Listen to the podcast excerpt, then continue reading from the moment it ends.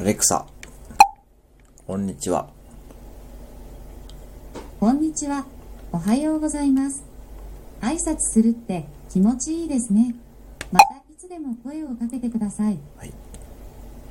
アレクサ、今日は何の日ですか？5月9日はアイスクリームの日です。アイスクリーム？1964年、うん。日本アイスクリーム協会の前身である東京アイスクリーム協会により制定されました。記念事業として都内の施設や病院などにアイスクリームを寄贈しイベントを行いました。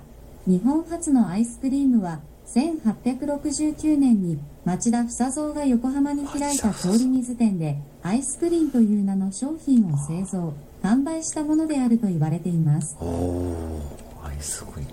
そんな昔からあったよな。